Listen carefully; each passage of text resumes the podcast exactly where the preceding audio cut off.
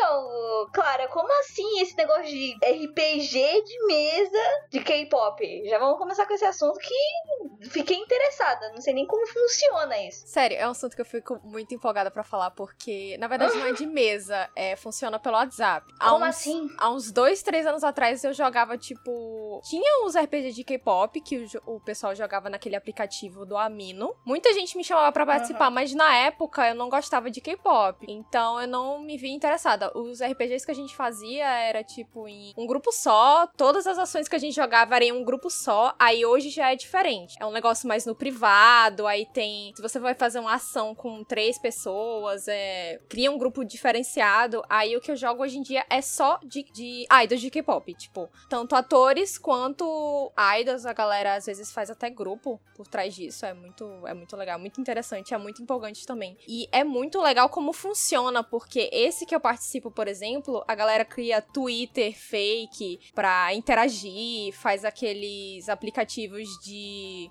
é, anônimo pra galera mandar e, e a galera vai se conhecendo, vai interagindo e é muito, muito, muito divertido, sério, é, é bem empolgante. Nossa, como funciona isso? Tipo, vocês têm uma ficha? É, isso, é, personagem? É vocês têm, tipo, pontos de habilidade? Não, uh! é, a gente não tem aquele negócio, ah, jogar dados, porque... É, não, a é, gente tipo, tem que ver. É mais, tipo, de representação É teste. Mesmo, mas é, o que eu digo de pontos de habilidade é como se você colocasse pontos em canto, por exemplo. Isso, não, mas nesse caso, nesse tipo de RPG que a gente faz, não é. É um RPG testing que a gente chama. Uhum. Que é tipo com ação mesmo. A gente vai deixando a onda levar e a gente vai indo. É, não tem nada de, de técnico do RPG é, de verdade mesmo, é RPG de mesa, que a galera joga dados. Caralho, então é tipo só, uma, só representação, é como se fosse um puta de um teatro grande e enorme. Isso! Exatamente. É uma fanfic, só é. forma de RPG. a galera antigamente é a utilizava, a galera antigamente utilizava RPG para ter inspiração para fanfic. Tipo, ah, ela mandou isso, achei interessante, vou colocar na história. Tipo, usava várias pessoas nesse meio para poder criar fanfics. Meu Deus do céu, eu não consigo nem imaginar isso, como deve ser, velho. É, é, é muito. É muito. É muito louco, sério. É muito empolgante. Todo mundo já ouviu falar sobre isso ou só eu que sou novata nesse negócio? Não, nunca, nunca ouvi falar nisso. Eu já tinha visto porque eu já tinha participado de alguns grupos antes da MBH de K-pop e acaba que tem um pessoal mais novo, né? Uhum. E, e eles fazem muito isso. Mas só que eu olhava e eu nunca entendia. Porque eu sabia lá, tipo, ah, fulano é o de mim, fulano é o Nanjun. Eu ficava tipo, o que, que é isso, gente? O que esse povo tá amando? Nossa, é muito, é muito doido. Vocês criavam um idol, sabe? Tipo, você criava um personagem lá que ia ser um idol e desenvolvia como ia ser a carreirinha dele. É, só que também achei que era isso. Só que meio Não, exatamente. Você esse já que pega a os gente idols participa... É, não, esse que a gente faz é bem diferente. Tipo, é como se a gente criasse a personagem, a, a personalidade do, do personagem. Tipo, é, a gente usa ele como perfil. Tipo, ah, tá o rosto, usa as fotos pra postar no Twitter, pra interagir com a galera, mas faz uma personalidade diferente. Que na verdade, no fim, é a personalidade da gente, né? Não tem como. Eu tento fazer uma personagem dura, fria, mas no fim acaba sendo uma fofinha e, e quer namorar o povo lá. Meu Deus!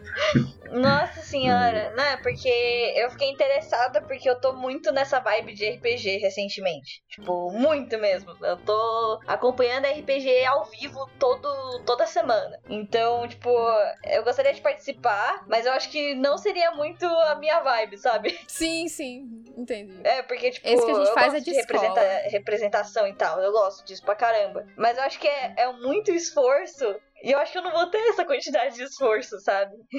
Tem, é, o pessoal usa muita criatividade. Eu, tipo, fico acompanhando às vezes umas fanfic que aparecem assim no Twitter do nada. E, mano, eles gastam muito tempo naquilo, porque eles fazem conversa, eles fazem post de tweet, do Twitter, eles fazem conversa no WhatsApp e vai criando. Gente, é muita coisa que o pessoal faz hoje em dia. Antigamente, na minha época, você, quando era muito, você colocava uma música pra ouvir de fundo. Meu Deus, falou mais Você tinha vontade. O auge do RPG de agora, o auge do RPG de agora é que o povo manda áudio atuando como personagem. Então é, é muito. Nossa, muito... foi bem longe mesmo. É, tá, Meu tá Deus. bem evoluído tá agora. muito evoluído Só pra que mim. isso.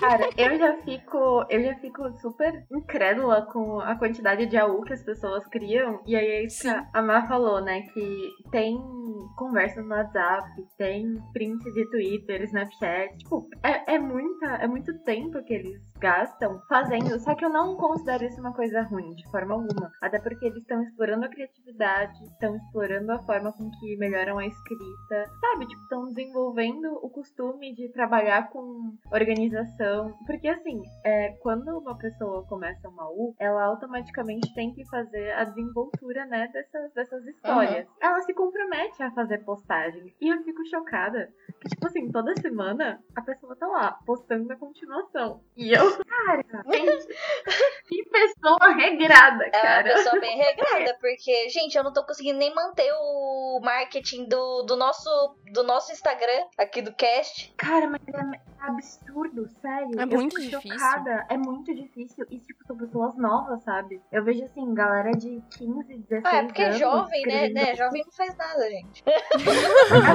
não, não é. Tipo, como, é, como a gente funciona no RPG, é um negócio assim que, que vai fluindo, tipo, ah, eu quero postar isso no Twitter, sei lá, pra chamar a atenção do garoto que a minha personagem quer ficar, ou eu quero só pegar umas fotos da, da, da do idol no, no Pinterest e postar lá, ah, oi, gente, o que vocês estão fazendo nessa tarde, tipo, pra interagir. Tipo, a, o enredo que eu, pelo menos, crio pra minha personagem é um negócio muito natural, tipo, eu sempre pego uma coisa meio dramática pra ter um pouco de drama uhum. na, é, na, na história dela, pra ter sempre aquele negócio de ter uma história por trás. Eu gosto de criar. É, eu acho bem interessante. É uma das coisas que me deixa muito empolgada com RPG. Ah, mano, você faz ilustração, né? Então, criatividade é bom, porque, tipo, é para essas coisas, principalmente. Porque você pode criar fanart do seu próprio, da sua própria história. E isso é muito legal, tá ligado? Sim, é, eu acho muito in incrível essa questão, igual quando a Ju e a, e a Marta falaram das AUs, né? Até o RPG é, é muito complicado. Uma coisa é você escrever uma narrativa numa modalidade, né? Verbal verbal, normal. E outra coisa é você trabalhar com hipertexto, com multimodais, com rede social. São várias formas de linguagem. Então, isso é um milhão de vezes mais difícil do que você simplesmente sentar e digitar uma história, entendeu? Sim. Então, é muito. É, eu, assim, acho incrível pessoas que fazem isso. Eu me sinto incapaz, né? Mesmo sendo da, da, mesmo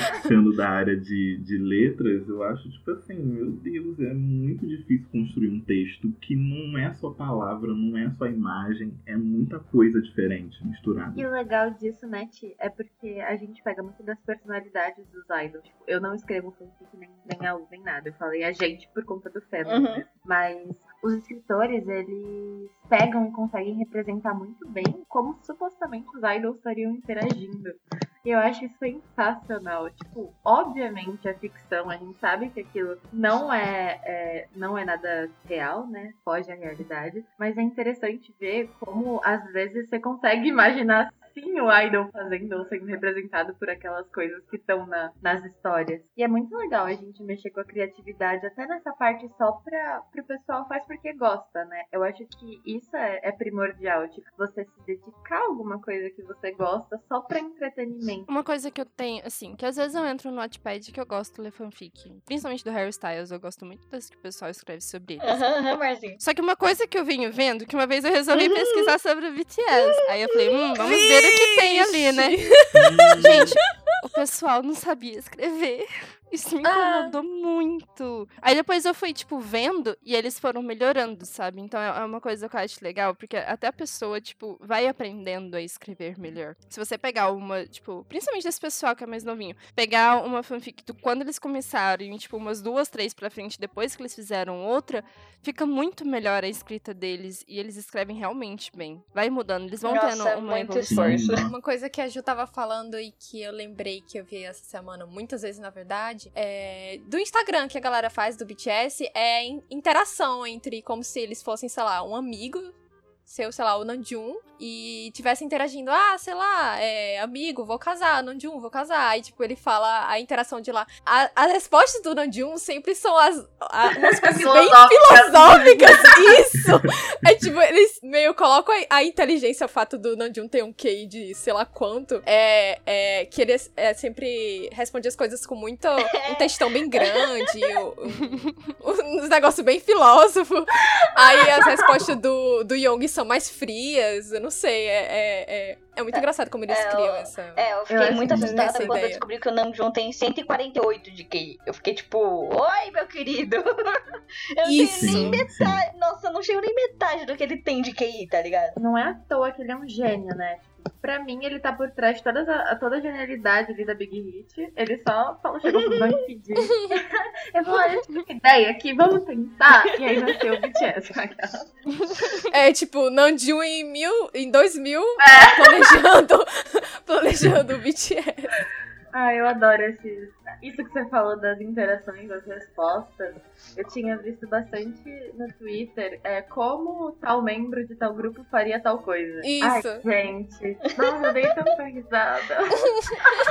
Ai, gente. E é umas coisas que a gente fica vendo e diverte muito a gente. Eu passa passando muito tempo, vendo né, redublagem. Tristeza. Quando eu vejo, Sim, passa é muito engraçado. Nossa, sim. E aí, o mais legal disso da redublagem é porque os dubladores viram isso e alguns pegaram vídeos dos idols pra dublar por cima. O Charles Emanuel, que é um dublador que eu gosto muito, ele fez um vídeo redublando um idol em específico, que eu não lembro qual foi. Sim, foi o Baekhyun. Isso, porque ele viu a, a Tree, a Thread, Tree, não sei, falando sobre como seriam as vozes, né? E aí colocaram a dele e ele falou, bom, já que vocês colocaram, eu vou fazer aqui pra vocês, porque eu achei legal. Nossa, ficou genial, ficou genial. Porque, tipo, o Charles, ele não, não escuta nada do que. Não, tipo, não, não escuta K-pop, mas ele viu e ele acabou interagindo. Porque, é, isso é tipo, bem foi algo legal.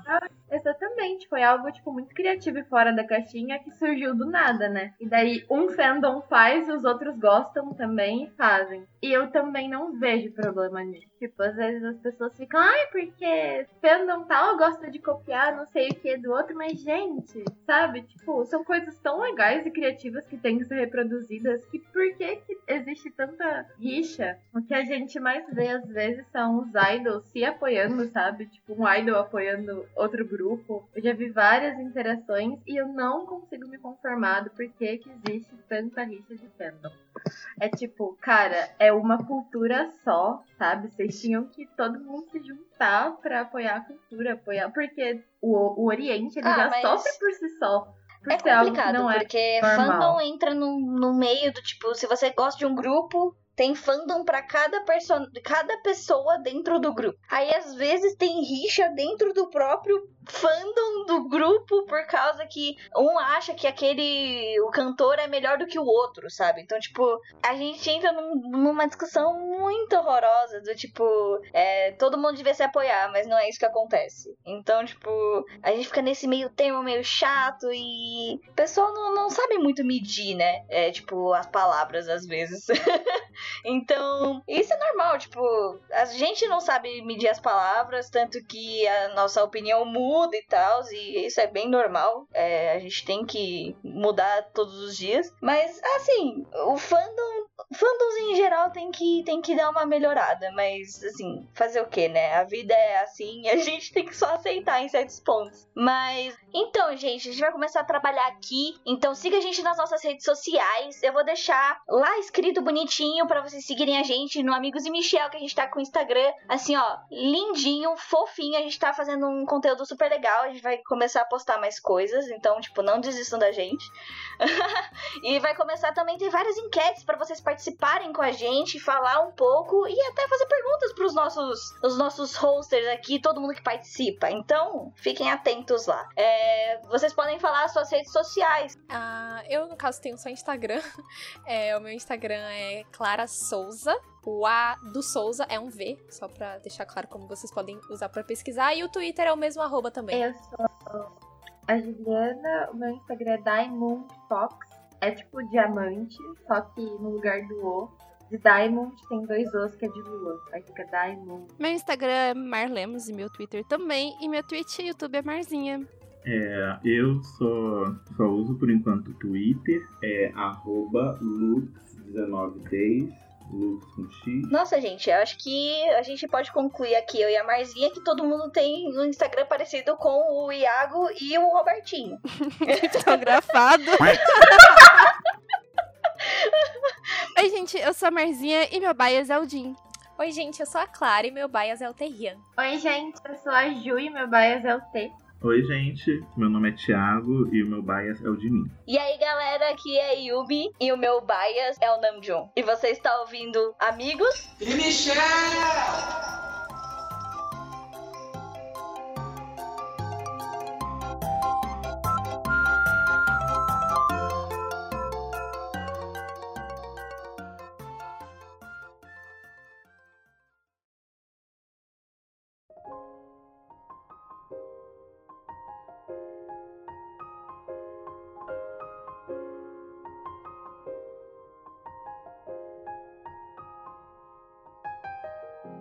Meus queridos e minhas queridas, aqui estamos novamente para um episódio especial de K-pop, porque muita gente pediu. Infelizmente, o nosso host, que é o Pedro, não está, então quem vai ser o host de vocês hoje vai ser eu, a Letícia mesmo, a Yumi aqui. E a gente trouxe alguns convidados pra gente falar um pouco sobre esse universo. E eu sei que vocês queriam muito que o Pedro viesse aqui falar, mas como a gente viu num cast anterior, que se você não ouviu, você tem que ouvir, o Pedro não gosta muito de K-pop. Então, assim, a gente. Ele acabou com o K-pop. É, a gente decidiu não fazer ele participar disso pra evitar umas discussões aqui dentro e não parecer um grande barraco. Porque o Pedro gosta de fazer isso, né, Pedro? Eu sei que você deve estar ouvindo isso pra editar, ou é a Stephanie, mas assim, ele vai ouvir. Então, é isso. então, gente, bora começar essa, essa conversa, essa, esses assuntos maravilhosos que a gente gosta tanto. Quando vocês começaram a gostar de K-pop? Qual foi o momento que vocês falaram, puta merda, entrei nesse buraco e não saio nunca mais? Ah, então eu vou falar porque é uma história engraçada. Eu comecei a gostar de K-pop foi por conta de League of Legends. Nossa. Porque eu vivia numa bolha. Exatamente, eu vivia Uhum. numa bolha e eu nunca tinha contato com K-pop na minha vida. Só que eu trabalhava com animação, numa empresa de animação. E belo dia começou a. A gente tava assistindo uns vídeos lá na empresa. E daí começou KDA com, a, com as personagens do jogo, né? Ah, então você é bem inovada, né? Então, questão K-pop. Sim. Eu acho que eu entrei pro fandom tem um ano e, um ano e meio, mais ou menos, só. Nossa, isso é legal, isso é legal. E daí, mas tipo, foi há pouco tempo, só que mudou totalmente o rumo da minha vida, sabe? O que é bem, dá pra ver a dimensão disso conforme a gente for conversando, eu vou falar. Entendi, você não vê mais o fim do túnel, entendi. Não, não tem mais. Vixe, Entendi, entendi, ótimo. Posso, lascou-se. não tem mais fim do túnel. E eu já me conformei com isso. Mas enfim, tava tocando KDA e daí eu ficava viciada. E essa era a única, único, a única música que eu escutava de K-pop. Porque, tipo, eles fizeram um grupo lá, né, das, das personagens pra lançar as skins do jogo. E eu estava vicíssima. Eu ficava, tipo, na música em looping. Mais por conta da animação também. Belo dia, cá estava eu trabalhando lá na animação. E daí começou a tocar DNA depois de KDA. Aí já era. Aí, aí já era.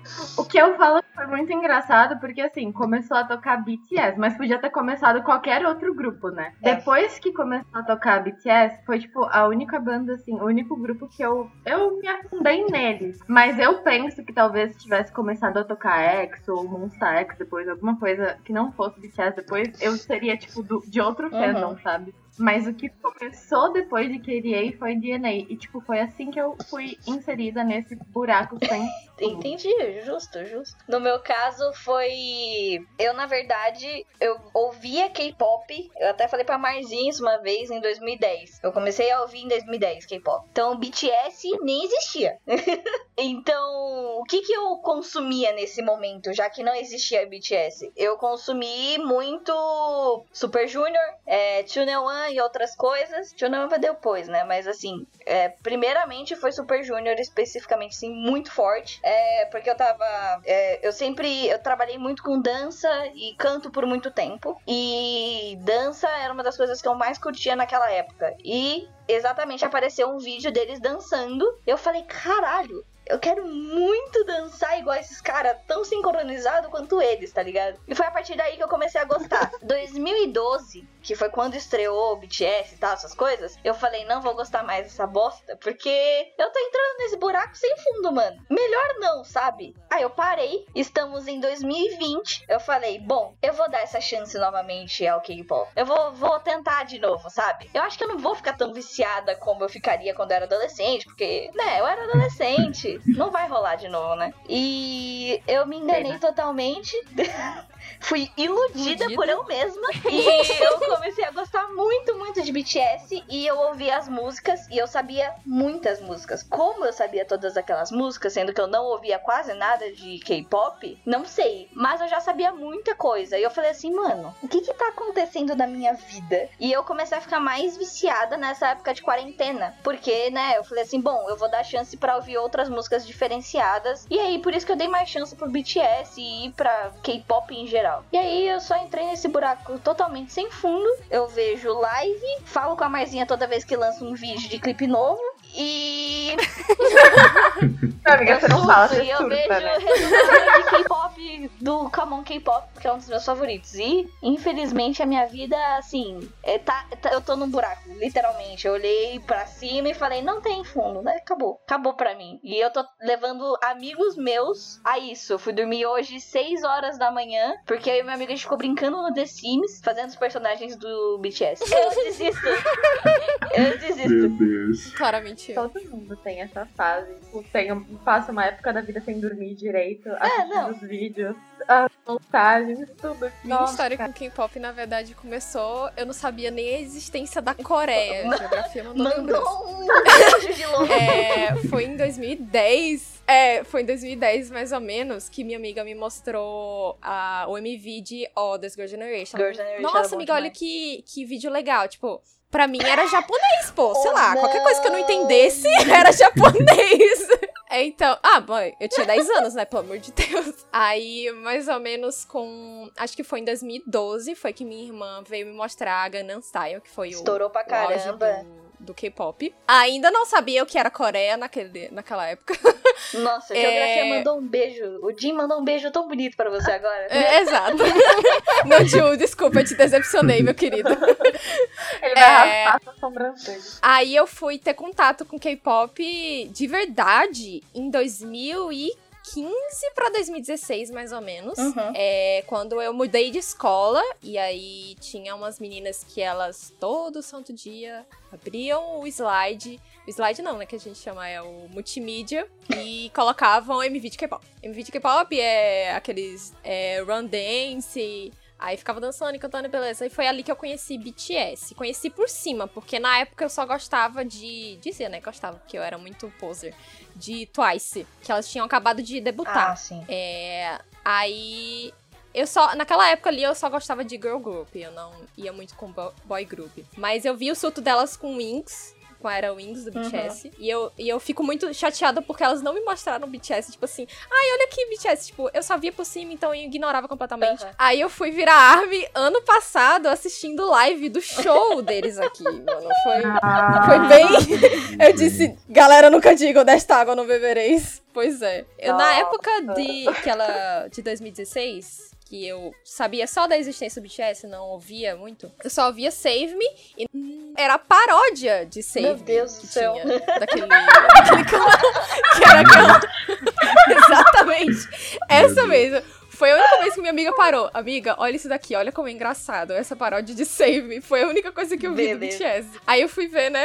Três anos depois, virando a ARMY, né? Ah. Me arrependo completamente de não ter virado a ARMY naquela época. Mas o BTS apareceu numa hora que eu estava realmente precisando. É uma coisa que a gente acha também, que o K-pop aparece numa, numa hora bem, tipo assim, ei, deixa eu chegar É aqui. eu- verdade. Porque Comigo tipo, tô foi bem na assim. Quarentena e aí o K-pop veio assim, me dando rasteira já, né? Com dois pés na minha perna. E.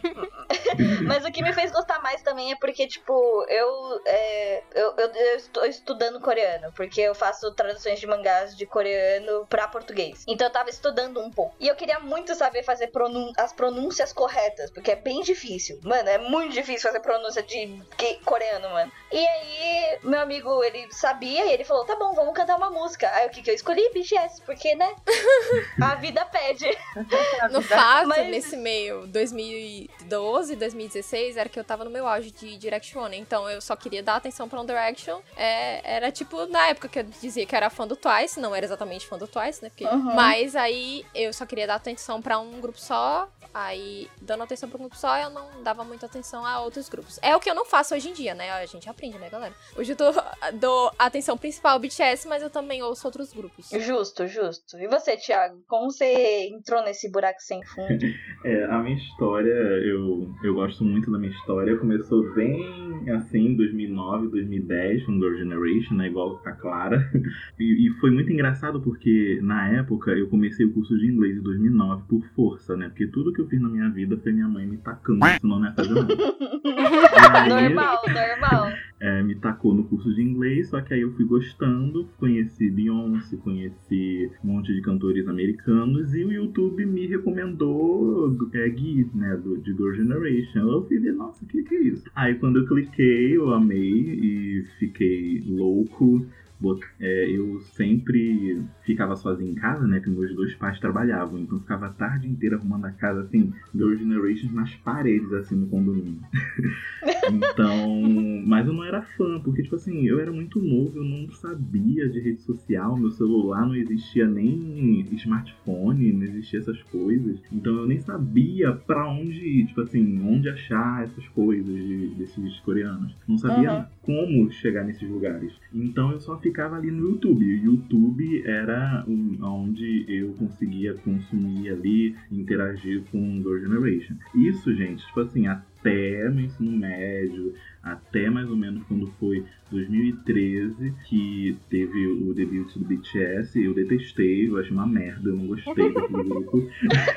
eu odiava, odiava. Vai ter arme caindo em cima. Taca fogo e Eu- exorciza. Eu detestava é, misturar rap com vocal. Eu era uma pessoa assim, era muito preconceito, né? E também eu era novo, enfim. Eu não gostei. Eu só gostava de girl group, né? Girl group was my life e era isso. E aí lançou DNA mais pra frente, eu já tava na faculdade, eu entrei em 2015, aí lançou DNA em 2017, depois Idol, e aí eu fui vendo, hum, é bom, dá pra ouvir, não sei o quê. Aí quando foi. é, então, tipo assim, eu conheço o BTS há muitos anos, só que eu nunca gostei. Então eu só fui mesmo é, in love, mesmo ali com Boy Love. que foi no, no ano passado, né? Então no comeback do ano passado, de Mapa da Alma, foi onde aí eu não consegui escapar do buraco, né? Eu, É. eu tava ali resistindo ao buraco negro e ali eu fui E ali- de vez. É, eu passei três anos assistindo a esse buraco negro. No fim, não deu, não Mano, deu pra eu onde correr. até, mano. Eu tava desde 2012, eu só dei chance esse ano. Caramba. Eu É, amiga, você viveu numa bolha. Nossa, você viveu, tipo, numa bolha, né? Muito, muito bem. Sabão sólido. Nossa, mano, é que assim, eu tive sorte, na verdade, porque a maioria das pessoas que eu conheço, que são meus amigos, eles não são tão fãs de K-pop. Então, tipo, a influência não veio dos meus amigos. Veio de eu pesquisar muita coisa. Porque, assim, é, quem conhecia é, J-Rock, é, idols japoneses, você acaba caindo no, no K-pop. Infelizmente é assim, porque, tipo, é tudo um nicho só. Aí você fala. Não tô falando que todos são iguais, pelo amor de Deus, mano. Eu sou asiática, eu, tô, eu posso falar, é meu lugar de fala. Mas assim, é, eu vejo isso como um- uma bolha específica. Que se você tá em um ali, uma bolha separadinha, você vai cair na outra bolha. Porque elas são todas meio interligadas. Então, tipo, eu tive muita sorte de ter- não ter tido muita gente pra ficar me insistindo, tipo, ai, veja isso aqui, vê isso aqui, olha como isso aqui é legal. Então, tipo, eu não tive esse, esse impulso, mas eu comecei a ter mais velha, porque também é, eu vejo muita live do Alan Zoka, que foi uma das pessoas que me ajudou a entrar nesse buraco, que ele virou e falou um Pessoal. Gente, eu estou muito viciado nesta amor. música. Olha só essa música. E era o quê? Boy, Boy Love. Olha só, se Não, é o. BTS aí de novo. Aí eu ouvi, aí eu falei, hum, até que é interessante Hum. esse negócio aqui. Aí eu falei, tá, é isso. Eu vou voltar a ouvir, vou dar uma chance e vambora. Deu merda, né? Tamo aí agora. Não, não, Boy for Love, Boy for Love, eu assim, eu acho que foi a música que eu mais ouvi em 2019, sei lá. Eu ouvi muito, meu Deus do céu. É, 2019 eu tava numa vibe emo de novo, então, tipo, eu não posso falar muito, né? Eu só vou nos buracos que não, não dá pra. Não dá pra sair mais. Eu, eu tô no É tipo buraco eu do emo e no Save. buraco do K-pop. Meus dois ao mesmo tempo. Porque, infelizmente. É tipo eu save. eu tô com muito com uma plaquinha me salve, por favor. Porque, tipo, mano, ano passado, é, Fresno lançou um álbum novo. Então, tipo, eu falei, mano, é o meu momento de chorar. Colocar minha franjinha de lado, voltar a ser emo. E aí, esse ano, K-pop. Aí o que, que acontece? Vamos cortar o cabelo, vamos fazer os cabelos igual dos idols, vamos meter o louco. Por quê? Não sei, só deu vontade mesmo de meter o famoso. Ai, gente, é, eu desisto, sabe? Ontem eu já falei pro meu amigo que eu já desisti da minha própria vida em relação a isso. Eu só tô aceitando É mesmo. o curso, amiga. É, só me fez lembrar da. Acho que em 2014, quando eu achava que K-pop ainda não era K-pop, né? Não vou dizer. Não vou falar de novo, não vou repetir. Não sabia nem que K-pop existia. É, que teve um concurso. Sim, teve o. É porque eu tava inserida dentro da One Direction, sério. Não, não me tirava dentro da minha ah, bolha. entendo, de jeito nenhum. entendo. Em 2014 que teve um. Teve não, né? Ia ter, né? Um concurso de dança no meu condomínio. Que aí, galera, ah, vocês vão ter que fazer uma apresentação de dança. Eu até tava refletindo é, em falar sobre essa história.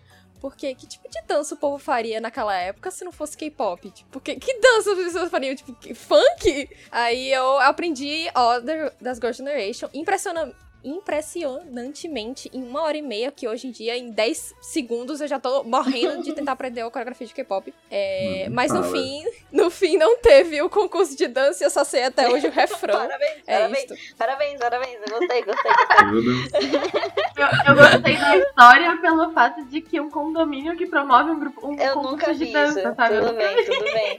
Não, eu como é, fiz muitos estilos de dança. Era fiz 2014. balé, jazz, dança de rua. É...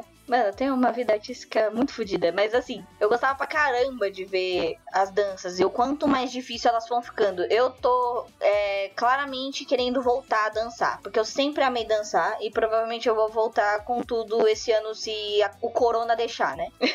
Mas eu tô realmente procurando grupos de K-pop, de gente que realmente esteja afim de dançar e que tenha uma, um pé de entender dança. Porque, por exemplo, saiu Black Swan recentemente, o- as danças e tal deles. Que puta que pariu. Enfim. E pra isso, pra você dançar.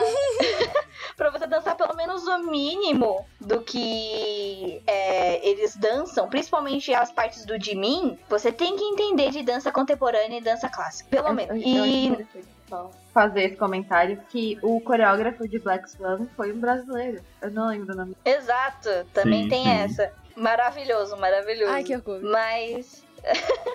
Orgulho do Brasil. Mas, é, eu sei que a maioria das- dos grupos de, de, de dança, né? A maioria daqui do, de São Paulo, né? Não sei fora. O pessoal faz muito mais por diversão ou porque é realmente fã. Eu realmente quero é, aprender e focar nisso, sabe? Tipo. Dançar e tal. Nem que seja fazer é, cópia ou até mesmo trabalhar melhor pra ficar uma coreografia mais dinâmica. Mas assim, é difícil você achar grupos específicos pra isso, né? Tipo, galera que tenha um pouco de ideia do que é dança e arte. É muito complicado. Isso eu sinto falta aqui no nosso país, né? Tipo, muita gente leva por hobby, mas não consegue levar pra frente por conta da falta Uhum. de incentivo. Tipo, participa de concurso e tudo mais, mas não consegue levar porque a nossa cultura é bem diferente do que é considerado. Tipo, o que a gente considera aceitável não é levar esse tipo de coisa pra frente. Eu fico muito bolada. É, tudo que é meio sempre- artístico, o pessoal não bota muita fé, né? Tipo, É o que eu diga, cara.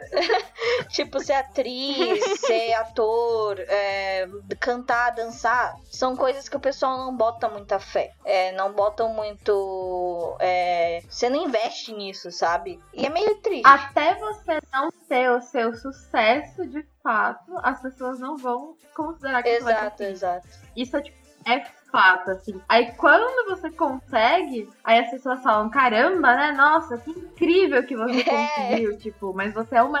É, isso, isso é Ai, uma coisa meio, meio merda que acontece e, tipo, é bem, é bem chato. Eu desisti de carreira artística exatamente por causa disso. Eu desisti de ser atriz, eu desisti, desisti de ser modelo exatamente porque eu achava que não ia dar pra ir pra frente, sabe? Então é bem, bem, bem foda.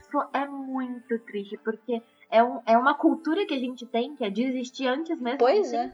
E é exatamente o contrário que foi o que eu aprendi. Eu falo que foi isso que eu aprendi e tirei do BTS. Os moleques ficaram tentando ano após ano, demoraram para sair, para debutar, demoraram para conseguir ter fama de fato, mas eles não pararam no meio do caminho. Uma das coisas que mais me motivam a sempre continuar, mesmo que demore muito para eu conseguir sucesso, porque é muito relativo também o que você considera uhum. como sucesso. Mas é, o que mais me motiva é o não desistir. Isso é muito da eu acho que é da cultura dele. É você ser determinado a ser o melhor, você o que é bom e ruim, porque não sabendo dosar, você pode adoecer, que é muito o que acontece uhum. na Coreia do Sul, né? O jovem adoecendo por conta Sim. de toda essa pressão. Mas quando você sabe lidar, você também começa a colher frutos pela sua não desistência. Então, tipo, é sempre esse tipo de aspecto que eu tenho que trazer deles pra mim. O fato de você se inspirar, o fato de você sonhar, o fato de continuar lutando e correndo atrás de sonhos, porque uma hora vai dar certo. É, isso eu concordo bastante. Tanto que você falou um ponto que é interessante, que é bom e ruim. É, também é o ponto deles também não saberem lidar com falhas. Tanto asiáticos uhum. em geral têm problemas de lidar com falhas. É, eu falo muito isso porque, tipo, eu tenho isso em casa. O Pedro provavelmente também teve, de ter problemas de falha, porque a nossa cultura é muito na base do tipo, você não pode falhar. Se você falhar, você falhou na vida. Você não é, tipo, é, não vem isso como uma forma boa. Sendo que a maioria das vezes falhas fazem com que a gente cresça, né? Faz com que a gente vê que tá errado para melhorar. Só que na nossa cultura especificamente, asiática em geral, é não, você não pode errar. Tem que aceitar logo de primeira. Senão você tá errado. A gente vê muito na cultura coreana mesmo também, que me lembrou um. Acho que o filme que saiu do ano passado, do BTS, que acho que foi o Terrian que ele errou uma nota, não sei, que ele ficou, tipo, muito, muito mal depois, muito uhum. deprimido. Uhum. Até na hora de tirar as fotos ele tava muito Sim. tristinho, tadinho. Ai! Porque, é, nossa, nossa eu até chorei Sim. nessa cena, mas... é, ou naquela que foi do John Cook, que ele machucou o tornozelo e ele ficou de canto no é, show. ficar de cadeira de roda. E eu tava pensando sobre isso esses dias, com o fato de que até para você lidar com a fama e com esse tipo de coisa, você tem que ser muito mentalmente evoluído. Porque esse tipo de falha também pode te consumir muito, né? uhum. né?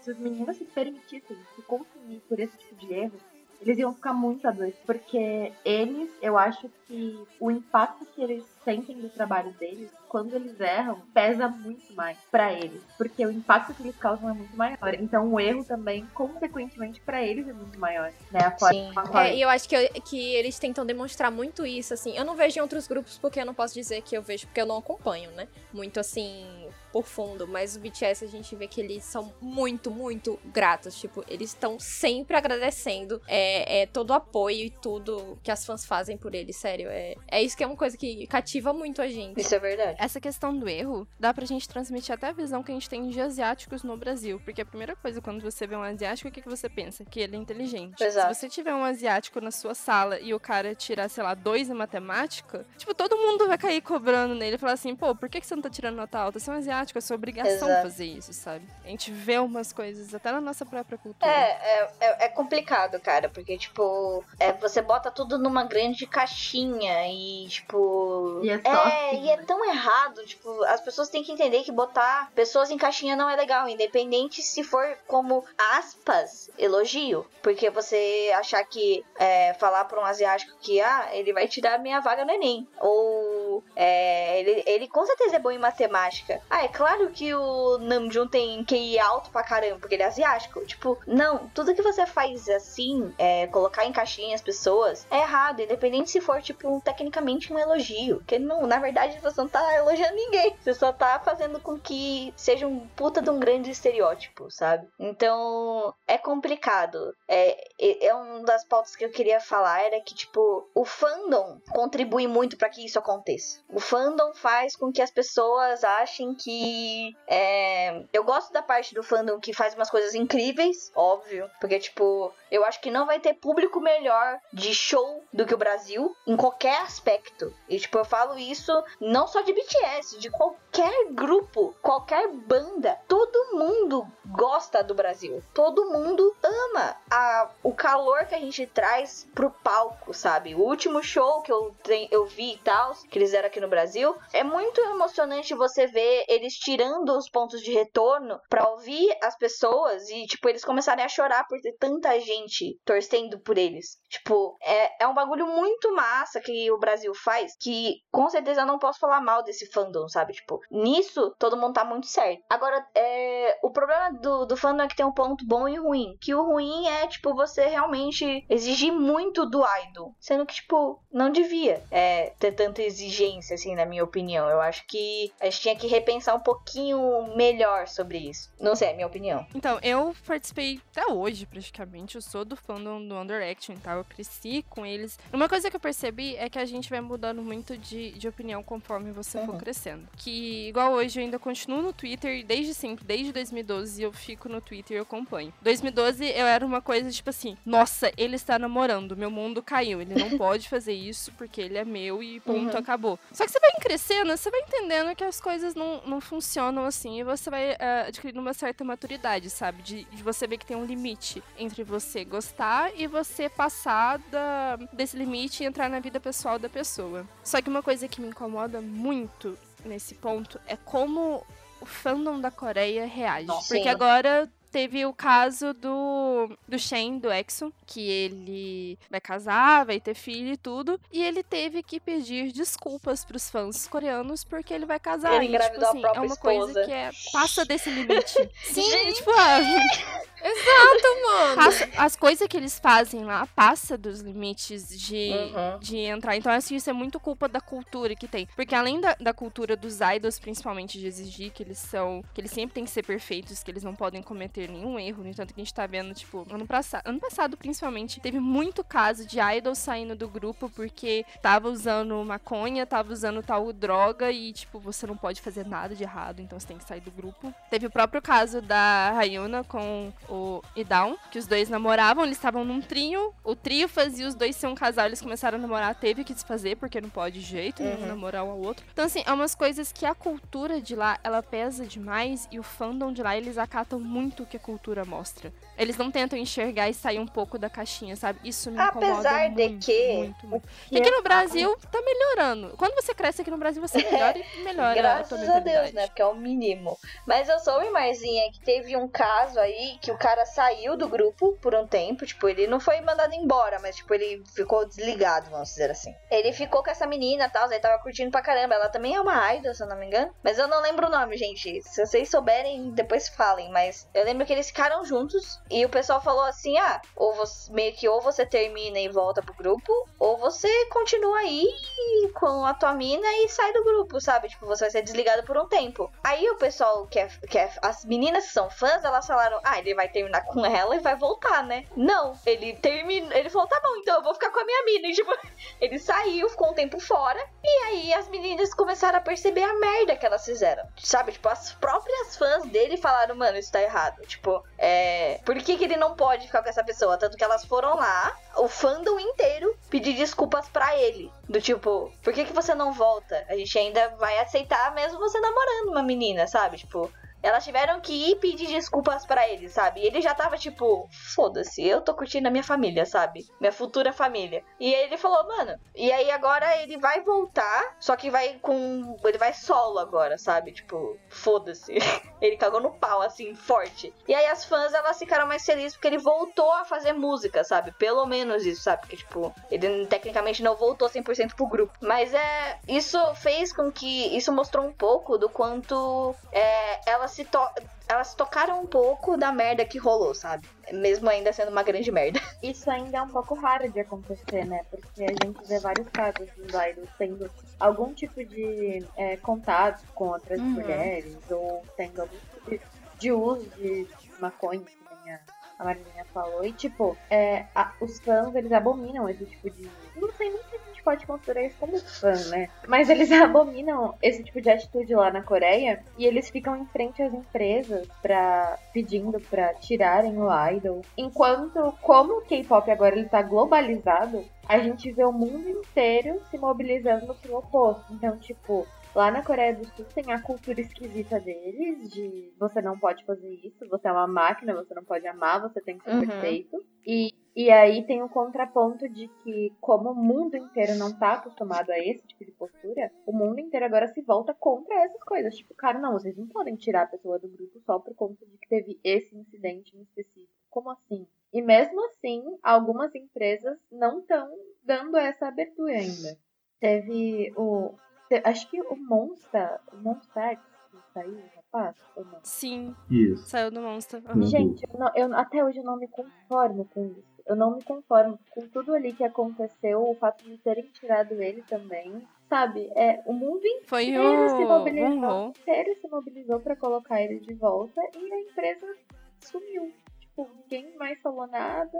Ele depois, sabe, como que isso ainda acontece? Parece uma coisa que é, é de outro mundo, É. sabe? Contra ele veio uma acusação sobre drogas, só que a polícia fez a investigação e ele foi liberado, não tinha nada. Então, tipo assim, ele, por conta de ter uma acusação, saiu, foi confirmado que não tem nada, tá limpo e mesmo assim não pode voltar. Mas é meio que continuando a situação, é isso que ela falou é que tipo, a... isso não acontece só na Coreia, sabe? No Japão acontece muito, tanto que teve um caso aí de uma menina que era uma idol que repercutiu muito, que ela teve que isso repercutiu o mundo inteiro, porque tipo todo mundo ficou muito puto com isso, mesmo quem não era fã dela, que ela tava namorando um, meni- um cara escondido, um modelo, se eu não me engano. E aí descobriram, aí ela teve que ir a público, na TV Nacional do Japão, de cara limpa, sem maquiagem, sem nada, pedir desculpa pros fãs, pras pessoas, e terminando com ele em rede nacional. Tipo, mano, vai se fuder, sabe? Tipo, qual que é o problema? Isso é uma coisa que me incomoda muito, tipo assim, deles terem que pedir desculpas publicamente. E, tipo, a gente, até que se fosse ah, no nosso caso, a nossa cultura, a gente seria visto de. veria isso de uma forma muito diferente.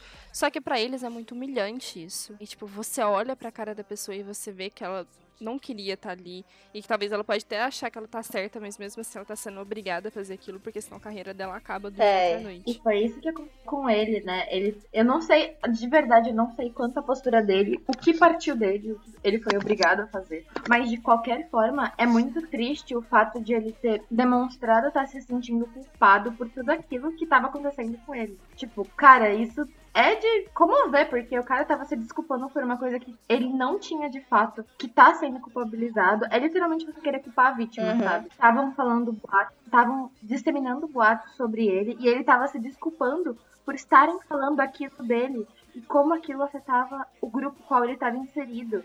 E ele tava se sentindo muito mal e ele falou que era melhor ele sair mesmo, porque é, ele não queria que o nome dele tivesse sujando os amigos dele. É, é difícil. E né? essas questões, muitas vezes, é, isso é uma coisa que eu tô pesquisando no meu TCC, que meu TCC vai ser do BTS e tudo mais. E eu tô vendo sobre por que, que o BTS falava antes tanto sobre depressão, é, ficar afastado de mãe, pai, sabe? Tipo, de suicídio. Nas músicas, estou buscando o porquê disso. Então, eu tô lendo muitos artigos sobre a sociedade da Coreia. E, tipo, os jovens lá têm uma, uma taxa de suicídio muito grande por conta de sempre ficar cobrando de ser perfeito, de você ter que ser um idol e de você ter que ir bem na escola e, e, sabe, de tudo isso. E entre os idols também tá tendo uma taxa de suicídio muito alta, porque eles não aguentam a pressão da mídia. Igual o, o último caso que repercutiu muito foi da, da Sully, que ela se suicidou e todos são, tipo, numa idade que era pra ser o auge da carreira, que é com 26, 27 anos. É complicado, velho. É tipo, não dá pra. É. Eu não gosto de. Ao mesmo tempo, como fã de BTS e tal, eu gosto muito de BTS. Eu tenho muito um pé atrás de falar que eu sou ARMY, sabe? Tipo, é, eu não me aceito como ARMY exatamente pelo fato de que eu não aceito muita coisa que acontece dentro da própria é, empresa, tipo mídia, Big Hit, é, os meninos em si. Eu sei que pra eles deve estar sendo normal muita coisa que acontece, porque, tipo, eles estão inseridos nessa história é, desde muito novos. Então, pra eles, isso é normal. Fazer essas coisas é normal. Então, tipo, a culpa não é da vítima, e sim de quem tá produzindo tudo isso. Que é a maioria do fandom da Coreia e também o, o- o- tipo, os próprios, as próprias empresas, porque elas apoiam tudo isso. Apesar de que, não, não querendo passar pano, mas a Big Hit é uma das empresas mais tecnicamente de boas no mercado. Porque, tipo, Uhum. eles têm Sim. poucas exigências. Do tipo, ah, você não pode beber em live. Apesar do Jim cagar pra isso. É. Ele tá cagando forte. É, não pode tingir o cabelo sozinho. Você tem que conversar, a gente vai fazer uma reunião. Você tem que, a gente tem que fazer uma reunião pra decidir qual vai ser o cabelo de cada um. O Junko cagou, pintou o cabelo de rosa e foda. Olha lá o. JK passando cherry no O Junko fazendo live tingindo o cabelo. Então, tipo. e na época do estágio. Vocês não podem sair depois da meia-noite. Aí vai o, o Namjoon e o Vi planejar pra sair pra ir no mercado pra comprar sorvete. Então, assim, Cara. é cada uma que é muito boa. Eles ouvem É. depois, com certeza, mas, tipo, ninguém tá, cag- ninguém tá ligando pra isso, sabe? Tá meio que tipo, ah, legal, maneiro, fui lá comprar sorvete. então, Eu gosto muito do que você falou, Yumi, como se você não, não se sentisse ainda por ser por você Uhum. botar tudo em crise. E eu acho que, que muito pelo contrário, é aí que você realmente é, é um arme, assim, é, de, de uma forma bem abrangente. Porque você, quando a gente, você acompanha alguma coisa, você precisa ter um olhar não só é, é, emotivo, mas você precisa ir com a razão. Né? Você Tem um olhar crítico, é, né? um olhar crítico. Você tem que ter. Você entende a sua cultura e você entende o espaço do, do artista, do idol em si.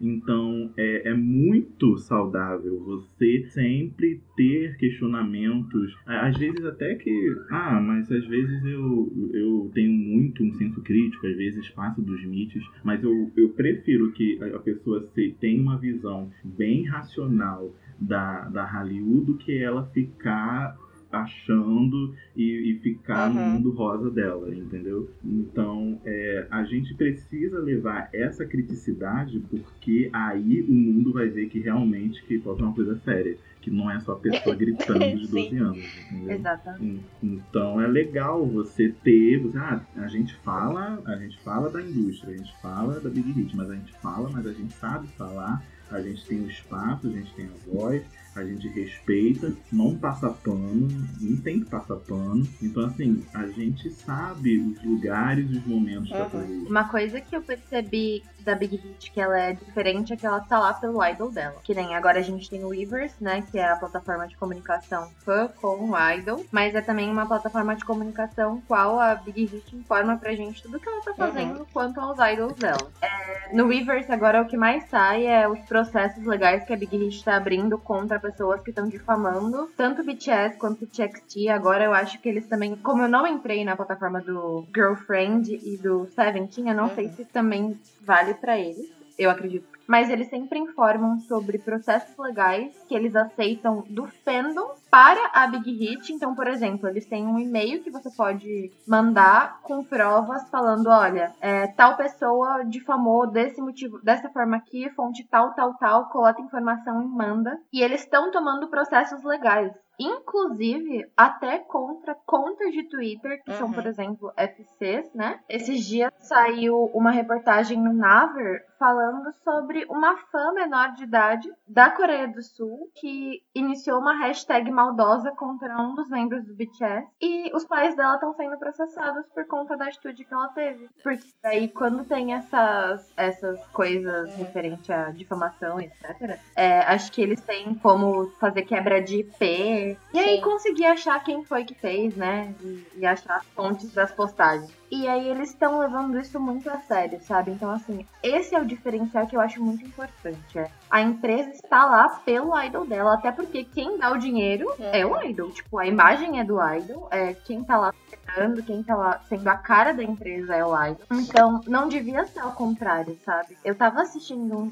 um dia desses um vídeo falando sobre managers abusivos que o BTS já teve. Então, tipo, eles também já passaram por essa fase de serem pequenos e não serem e serem maltratados pelas pessoas que deviam estar cuidando deles, sabe? Tem alguns vídeos na internet do manager é, maltratando o Jungkook porque alguma coisa aconteceu e aí você conseguia ver o manager empurrando ele pra trás, desacatando, sabe? E é muito complicado porque isso não tem que acontecer. E tem o, o The Rose, que é um- uma banda, né? Que eles tocam instrumental, que eu gosto muito. Eu também. E eles acusaram a companhia deles porque faz três anos que eles não recebem dinheiro. Tipo, então, assim, existe. Eles fazem sucesso, eles estão vendendo, estão crescendo muito e não estão recebendo por aquilo que eles estão fazendo. É uma coisa muito absurda. E não um tempo de, sei lá, dois meses, são três anos. É muita coisa. Teve uma, um grupo também que fez turnê mundial e não recebeu pela turnê.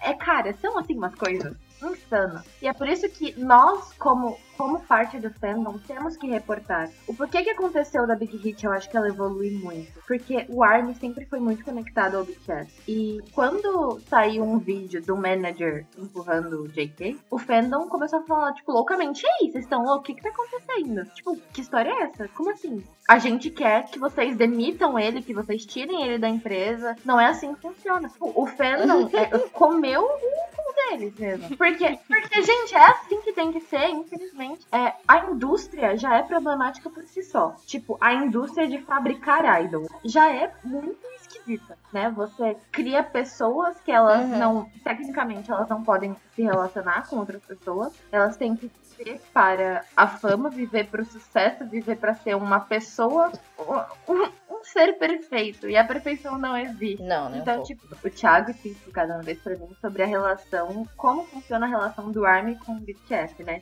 Que é tipo algo horizontal. Você lembra? Ah, sim, sim. É, isso daí é sobre. É que o BTS ele trabalha com com essa relação de, de envolver. Claro que isso é, é bem complicado em questões de arte de fãs internacionais, mas você consegue ver isso muito lá, né, na, na Coreia. Mas eles têm uma, rela uma relação rizomática, horizontal, né? O que, que é um rizoma? ele é diferente de uma raiz. Uma raiz é quando você tem algo hierárquico, né? Que tem coisas embaixo e coisas em cima, né? Coisas são raiz e coisas são tronco. Um rizoma, ele é, é aquela planta, né? Como o, o aipim, se eu não me engano, ou o gengibre, que é, não, ele não é uma raiz, mas ele também não é um tronco. É tudo junto, entendeu? E aquilo tudo debaixo da terra, você não vê nada. Então é uma coisa homogênea. É quando não existe um centro, não existe em cima e nem embaixo existe apenas um nível e ali as coisas vão se espalhando como se fosse uma rede, né? É mais ou menos assim que funciona um rizoma. E o rizoma ele é, veio da biologia, né? Mas é, é usado na filosofia, é usado em outras áreas para explicar essa questão do conhecimento rizomático, da arte rizomática, que são coisas que você, hum, a pessoa responsável, né? Vamos dizer assim, o artista, ele nunca vai se pôr num lugar maior, entendeu? Ele vai sempre sempre se mostrar extremamente dependente dessas outras conexões. Uhum entendeu? Os fãs. E é exatamente fãs, o que né? acontece, né? Tipo, a gente com eles. Eles sempre deixam claro que, tipo assim, nós somos gratos a vocês. A Clarita até tinha falado sobre nós, é, a gratidão que eles demonstram pelo fandom. E isso é o que torna, tipo, a gente próximo. Como é que a gente consegue se sentir tão unido de, de uma galera que tá, tipo, do outro lado do mundo? Sim, é uma conexão muito distante, assim, assim. É, na verdade, distante e próxima ao mesmo tempo. Exatamente.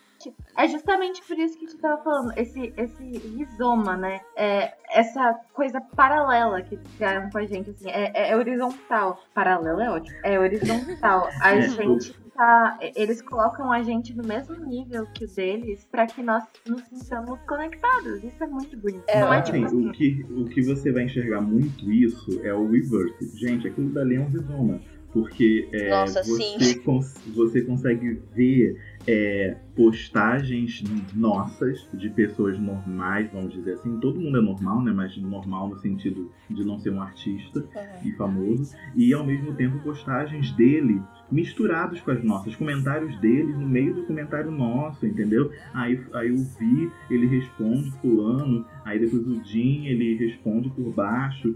Isso, gente, quebra. Não existe uma hierarquia tá todo mundo ali conversando. É, tu nunca sabe centro. quem vai ser respondido. Tipo, é, é literalmente tá no meio ali da galera e. É não existe um centro, o foco não é nem eles, porque às vezes é uma fanart muito bonita e todo mundo comenta e todo mundo fala daquela arte e os meninos conseguem ver às vezes. Então, o centro nem às vezes é a postagem deles. Às vezes o centro é uma postagem de uma army que foi super criativa, entendeu? Então ali você não vê um palco.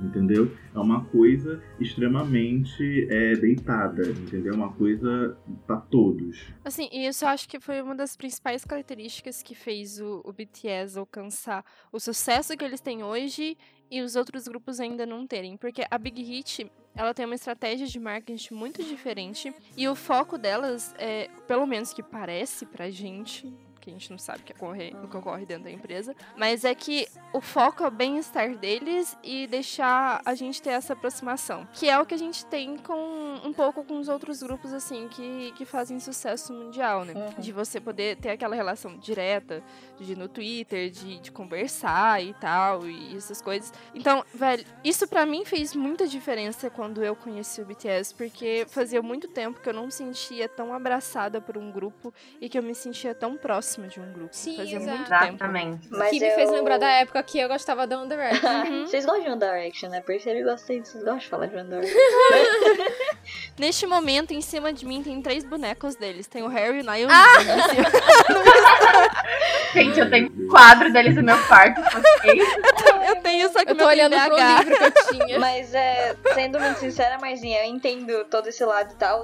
É, e voltando ao assunto do porquê eu ainda tenho um pouco de receio de falar sobre ser army e tal.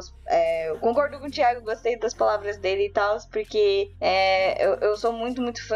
Eu realmente eu tô num nível que tá sendo um pouco absurdo. Eu tô com medo de mim mesma. Mas é por causa que, é, por exemplo, eu sei de umas coisas que não faz sentido eu saber. Sendo que eu tô no começo, assim, tá ligado? Por exemplo, ah, eu sei o tamanho do braço de cada um. Tipo, por que que eu sei dessa informação? Olha, amiga, então eu ia tentar falar que é normal.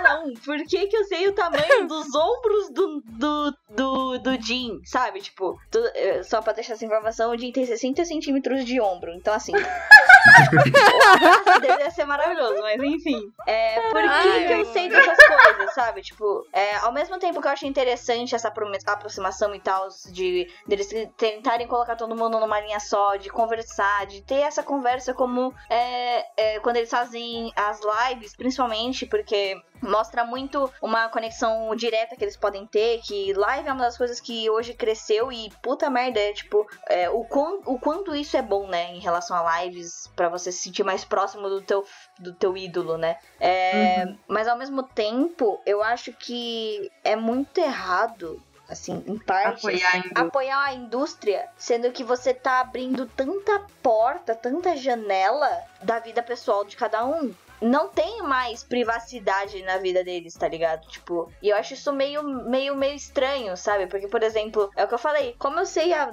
merda do tamanho do braço deles, tá ligado? Tipo, qual que é a necessidade de eu saber disso? Então, tipo, é... essa aproximação é interessante, mas é, é que nem, tipo, eu, eu gosto de falar sobre isso porque é, você liga isso com um pouco do que a gente tem na internet, que aí mexe com a internet das coisas e marketing ao mesmo tempo. Por quê? É, internet das coisas é o que realmente tá rolando agora. Tudo que você. Internet das coisas ele fala muito sobre o que, que vai estourar no futuro, tanto quanto tecnologia e assunto. E um deles que a gente tá vivendo muito agora, todo mundo gosta de saber da vida de todo mundo. Principalmente porque você pode ter um belo de um exemplo que é o BBB, entendeu? Tipo, todo mundo gosta de assistir BBB. Todo mundo gosta de dar pitaco na vida dessas pessoas. E é meio que eu sinto quando. E eu acho isso meio chato, porque você perde toda a privacidade que tem naquela situação. Você não tem privacidade mais. E só que com eles é diário, né? É tipo, o BBB acabou, acabou. Eles podem ter a vida deles normalmente de novo, privacidade do jeito que eles quiserem, né? Namorar quem quiser, ficar com quem quiser e foda-se. Mas em questão a idol, não,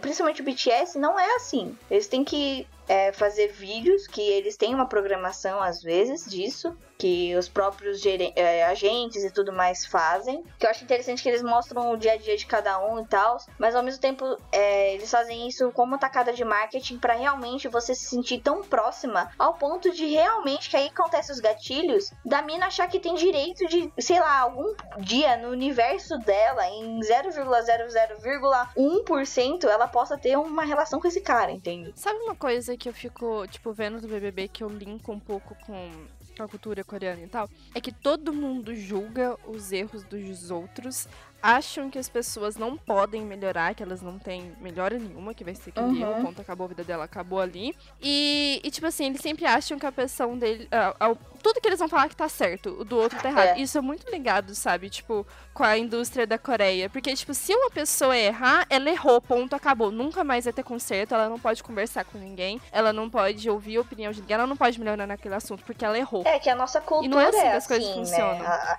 a- cultura, Uhum. a cultura que todo mundo tá curtindo é essa, de apontar dedo na vida da pessoa e saber da vida da pessoa. Tipo, as pessoas estão É, se tornando stalkers reais, tá ligado? E É o cancelamento, né? A cultura do cancelamento. isso também, a cultura do cancelamento vem junto, sabe? Então, tipo, é, eu ver a vida deles normalmente no dia a dia, eu me sinto muito stalker. Mas ao mesmo tempo eu me sinto próxima, porque eu tô ali vivendo junto com eles o que tá rolando. Mas ao mesmo tempo, você se sente um pouco stalker, né? Tipo, é, você vê a vida daquela pessoa rolando e você fala, mano, eu tô sabendo demais da vida dessa pessoa. Por que, que eu tenho que saber, sabe? É, isso que você falou me lembrou muito, não sei se tem a ver, porque você foi falando de, de- de desenvolvimento com eles, da- de saber da vida, e enfim, me lembrou do livro do Idol Limerence. Não sei se vocês já ouviram falar nesse livro, a Ju acho que sabe. Aham. É, o Limerência em português, né? Eu não sei explicar direito, mas esse livro é de uma socióloga e ela vai explicar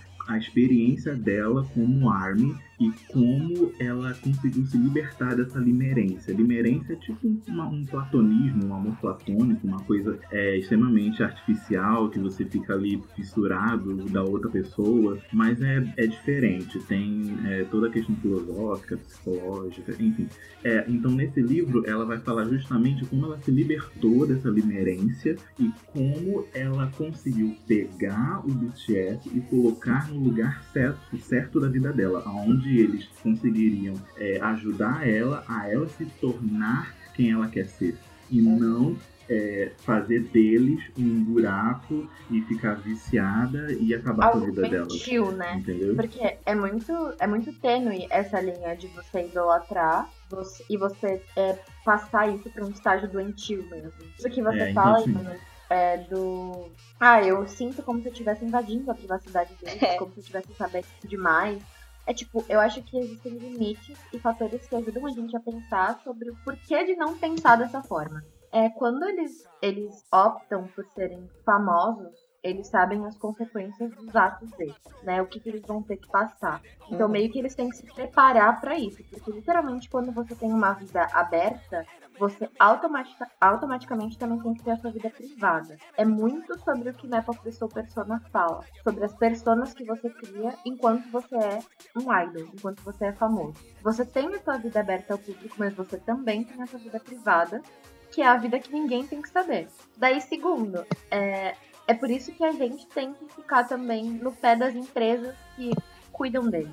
A gente se preocupa é, com eles como pessoa, mas a gente não tem o direito de interferir na vida deles. É tipo assim, o nosso lugar é o lugar de gostar do trabalho deles e Uhum. acompanhar o que eles fazem. Mas a gente não pode falar um lá sobre o que eles fazem. Exato. Porém, a gente pode falar sobre como a empresa cuida deles. Uhum. Tipo, se alguma coisa errada tá acontecendo, é o dever do fã reportar pra empresa ou reclamar da empresa. O que tava me fazendo refletir também é que na época que eu era fã da One Direction, é, eu era uma fã estupidamente obcecada, sério, gente. Era num nível assim de que eu cheguei a escrever fanfic e me apaixonar pelo Harry que eu tinha criado na minha cabeça.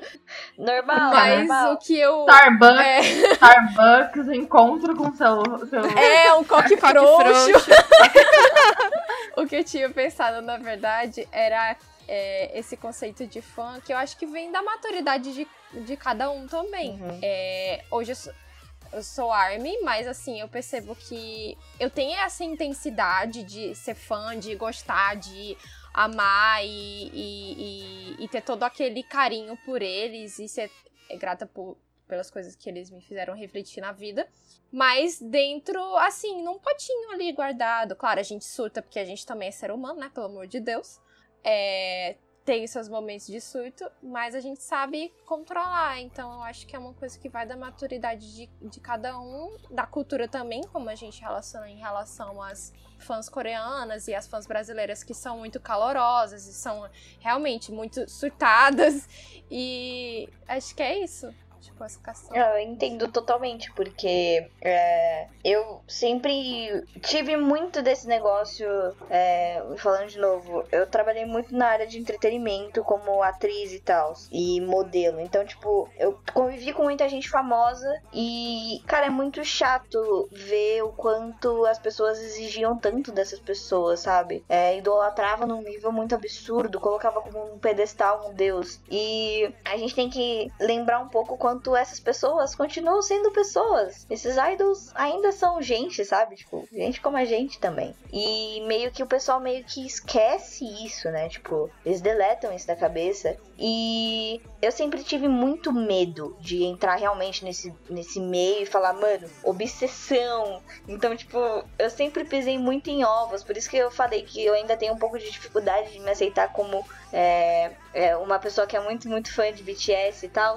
É, mas eu, eu curto muito, tanto que eu gosto. É, o, o meu bias é o Namjoon, porque eu gosto das entrevistas dele, ele é muito pé no chão. E principalmente pelo fato de que é, isso fala um pouco mais sobre a, o rosto dos idols, né? Todos eles são andrógenos. De é, fisicamente, visualmente, eles são andrógenos. Exatamente para chamar a atenção de todo o público, tanto dos mais velhos, tanto dos mais novos, tanto de homens quanto mulheres. O que abriu várias portas que eu acho isso muito interessante, porque, é, por exemplo, outro dia eu vi um vídeo de um cara reagindo ao BTS e falando o quanto eles eram bonitos, tá ligado? Tipo, nossa, eles são. Eles ele falando, né? Tipo, nossa, eles são muito gostosos, e é isso. E e eu acho isso ótimo, porque o pessoal começou a meter muito pau nele, falando, ah, então você é gay? E tipo, ele falou, não, gente, eu só achei eles bonitos, tá ligado? Tipo, qual que é o problema de eu, por ser homem, achar ele bonito, sabe? Sim. Tem essa questão do, do, do preconceito também que a galera tem com K-pop, que eu acho, tipo, gente, é, é outra língua, tipo, por que vocês não, não reclamam desse jeito com o inglês, que é uma língua, eu sei que é uma língua muito tradicional, mas sei lá, a gente tem. tem é, é uma cultura totalmente diferente. Por isso que tem muita gente que faz react. Tem uns que eu percebo que são até forçados, ah, tentando gostar. Tem outros que são muito sinceros, tipo, ah, beleza, nossa, o povo falava tão mal, mas, cara, é tão bom, é tão.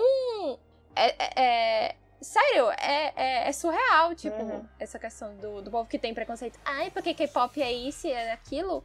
Mano. É que é muito preconceito, né? Com que, tipo, o que adolescente. A gente que vive e a gente que vê, a gente sabe que tem uma parte do público muito grande que é de cima de 20 anos até infinita idade. Porque, tipo, é muita gente que tem. Só que o pessoal acaba que por, pelo Twitter ter mais adolescente e em redes sociais ter mais adolescentes que, que vivem essa fase da paixão, igual eu já vivi, igual a Clarinha já viveu e muita gente daqui também uhum. já viveu. Eles ficam, ai, K-pop é coisa de adolescentes e isso me incomoda muito porque eles não só criticam o K-pop, só que eles passam a ter atitudes xenofóbicas com a cultura Exato. inteira, porque eles se recusam a entender ela e a, a ver só um pouquinho pra é, ver se É, gosta, tipo numa sabe? entrevista que perguntaram por que o Namjoon não faz um álbum inteiro em inglês. Tipo, porra, mano. Ah, sabe? ah, sim, quando eles foram tipo, participar. Amada. É, perguntaram nossa, se o álbum ia ser Pode. em coreano. Tipo, ele, não, é. lógico, é. sempre foi em coreano. Vocês falando isso, e agora eu lembrei do, do filme, né, do Parasita, que tinha um tanto de gente que não queria, principalmente americano. Uhum que não queria ver o filme porque não é, era em inglês. E, tipo, perguntando pro diretor por que, que ele fez o filme em coreano, por que, que ele não fez o filme em inglês. Eu fiquei tipo. Oh, meu gente, eu amei, eu amei a resposta que ele deu no Grammy, que era tipo, vocês têm que deixar de ser preguiçoso e começar a entender que o mundo não gira só em torno de vocês, né? Aí o mundo tem que lutar para entender o inglês, mas o americano não pode lutar não pra entender que... o mundo. Exatamente.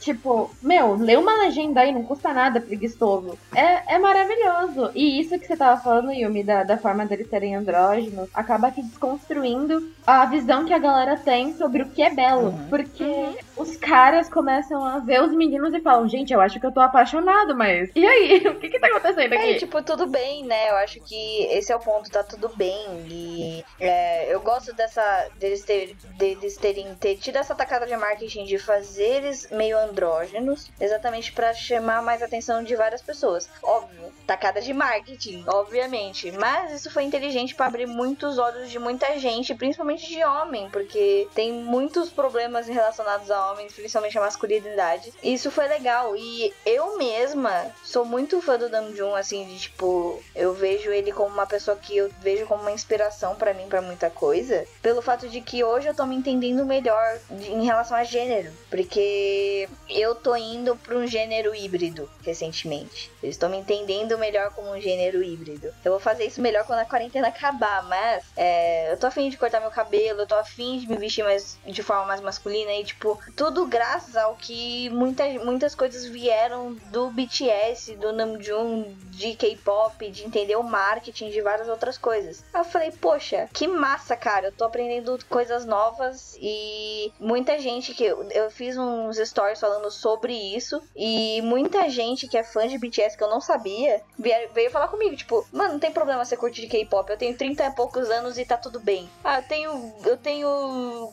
É, minha mãe tem 40 e pouco e ela curte pra caramba BTS, tá Sim, eu tenho eu muitas falo, amigas mais velhas que sabe? BTS. Tipo, caramba, abriu tanto a porta que isso tá crescendo tão, tanto, tanto, tanto que eu acho que é, as pessoas estão se entendendo melhor.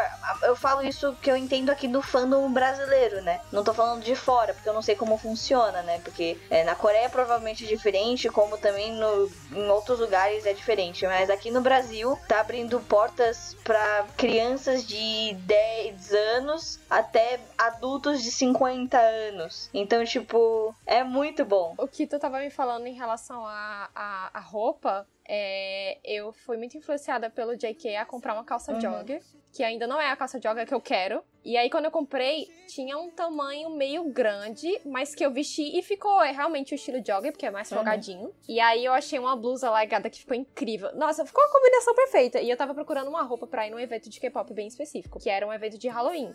Então, é, beleza, eu vou me fantasiar de e-girl, porque eu tava me sentindo muito JK, bem saco de batata. aí, eu, aí eu cheguei em casa, vesti a roupa e minha irmã chegou assim pra mim e disse: Clara, você tá parecendo um saco de batata, por que, que você tá comprando as roupas tudo GG?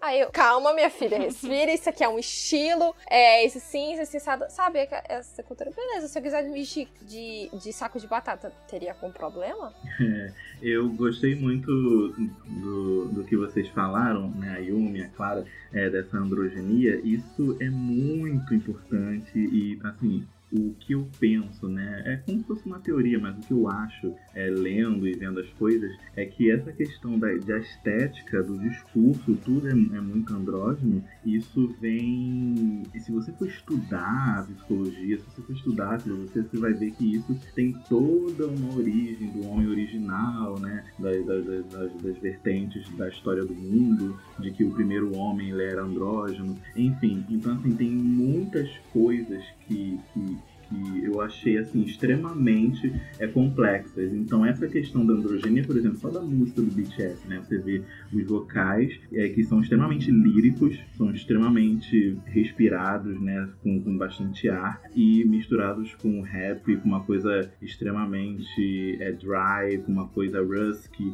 Então, é, isso também reflete uma androgenia no sentido de você estar misturando vocais muito, muito dispersos, né? Um vocal é, cantado que lembra muito feminino com um rap que lembra muito é, coisas masculinas de estereótipos, né? E você vê isso casando e isso Uhum. andando e indo pra frente. E a estética deles, a imagem deles. Então, assim, isso tudo tem toda uma história, tem toda essa questão de que a androgenia, ela é algo extremamente normal do ser humano, entendeu? É isso, é, ao longo da- das histórias da, da religião, ó, é, isso é muito bem é, estudado e trabalhado, né? Então, assim, eu tenho certeza, né, que que, que BTS, pelo menos eles, né, eles com certeza vão por essas coisas, assim, É, eu gosto Eu muito. concordo totalmente. Uma coisa que eu percebi muito no show do BTS quando eu fui é que a gente tava falando disso de pessoa mais velha. Tinha muita gente de 25, 30 anos. Principalmente ao meu redor, o grupo que eu fiquei, que eu criei muita amizade, é um pessoal de 25 a 30 anos. E outra coisa também que eu li depois do show foi relatos de namorados e pais que, depois que eles se dão uma chance de ir no show ou de ver um clipe, de ver uma música, que eles entendem o porquê que os Uhum. filhos, namoradas gostam tanto. Então, tipo, teve muitos relatos no Twitter de namorado, principalmente, de ir e se apaixonar pelo grupo tanto quanto a namorada que já gostava, sabe? Então, eu acho que é muito. A pessoa tem que dar um primeiro passo e aceitar a cultura. Não aceitar, mas tentar entender a cultura e, e o que eles estão fazendo. Que vai chegar. Que o K-pop ele é muito vasto, então sempre tem um- uma coisa que você gosta. Você vai achar um nicho que você gosta nele. Ele é muito vasto, ele é muito grande. É, é minha amiga mesmo de, de Salvador. é, nessa quarentena ela começou a ouvir. Ela acompanhou a live que teve recentemente do BTS, essa live. Esses dois dias que teve. Ela ficou até mais que eu. Até às 6 horas da manhã, eu só aguentei a- até as 2 horas. Nossa, força guerreira. E... aí ela tava ouvindo muito BTS, e aí como ela tem um conceito meio dark de música, ela gosta mais de rock, aí eu já recomendei, é, já recomendei Dreamcatcher pra ela, é, pedi pra ela ouvir Gorogo, ela gostou Uhum. muito de Dreamcatcher, meu Deus. E agora ela tá aí, né? Ela disse, ela não, não gostava de K-pop, tipo, ela não, ela não criticava, mas tipo assim, não, mulher, gosto não, essas músicas em outra língua, é estranho é diferente, é um estilo que não, não encaixa muito bem. Mas você vê que tem vários nichos dentro de do K-pop também, tipo, pra todo mundo, pô. A pessoa só não É, achou o concordo. nicho certo. Quando eu, quando eu mandei pra ela o Instagram do Dreamcatcher, ela, meu Deus, bruxas, Dark, socorro, eu amei.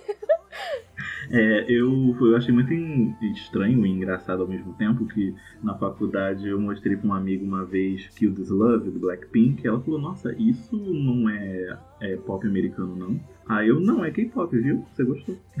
É, porque um dos pontos é que a Coreia, eles, eles tiveram que reformular o que é pop, né, pra eles. É, porque eu tava conversando com um colega meu que ele manja muito de Coreia, cultura coreana, e ele fala que se incomoda um pouco pelo fato de que a cultura coreana que eles mostram como idols não tem nada a ver com a cultura que é realmente imposta na Coreia. Então, tipo, ele falou, os coreanos são totalmente fechados, eles morrem de vergonha, eles ficam vermelhos se você começa a falar sobre um monte de coisa. Então, tipo, eles evitam falar. Tem muitas coisas do tipo artes, danças, músicas que não tem muito né? Tipo, não é realmente a Coreia em si, né? Que é uma das coisas que ele fala que seria interessante se os próprios idols tentassem colocar isso. É, que acontece um pouco em Idol, que é a música do BTS, porque eles fazem dança, eles fazem uma dança tradicional coreana ali no meio na coreografia e eles usam roupas tradicionais coreanas em algumas partes. Mas em si, é, eu concordo com, com o Thiago, as músicas que, que, a, que até a amiga dele falou são um pouco mais americanizadas, exatamente para pegar um público maior. Mas seria interessante eles começarem a tentar, tipo,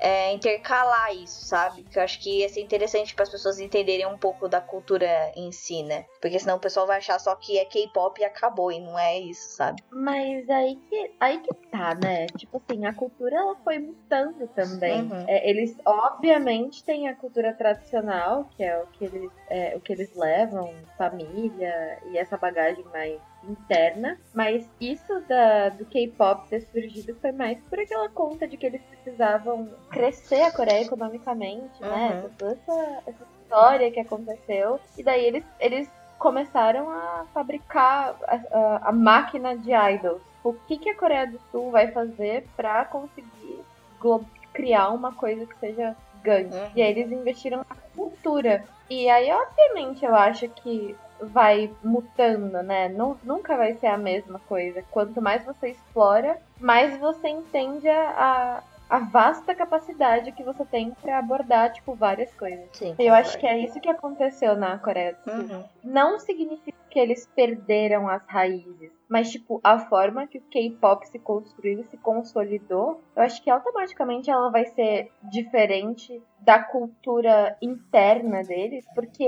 eles construíram K-pop visando comercializar, entende? Uhum. Então, aí entra a jogada de marketing, tipo, nem tudo que é culturalmente deles é, passado de família para família, talvez seja algo interessante. É, é algo diferente, é... mas talvez algo vendável. É sabe? que eu acho que é Daí... meio possível, principalmente para grupos grandes, como o BTS e tal, principalmente que eles tentaram fazer um pouco disso. Porque tem uma banda japonesa, especificamente, que eles misturam instrumentos atuais com instrumentos antigos, o que é muito foda. Tipo, é, eles usam instrumentos bem antigos da época de sei lá quantos mil anos bolinhas atrás. Mas eles misturam com guitarra, bateria, coisas muito atuais. E a mina canta num estilo meio pop, mais voltado também um pouco com o, os. As tonalidades de voz dela são de músicas antigas asiáticas, japonesas especificamente. E as letras falam muito do quanto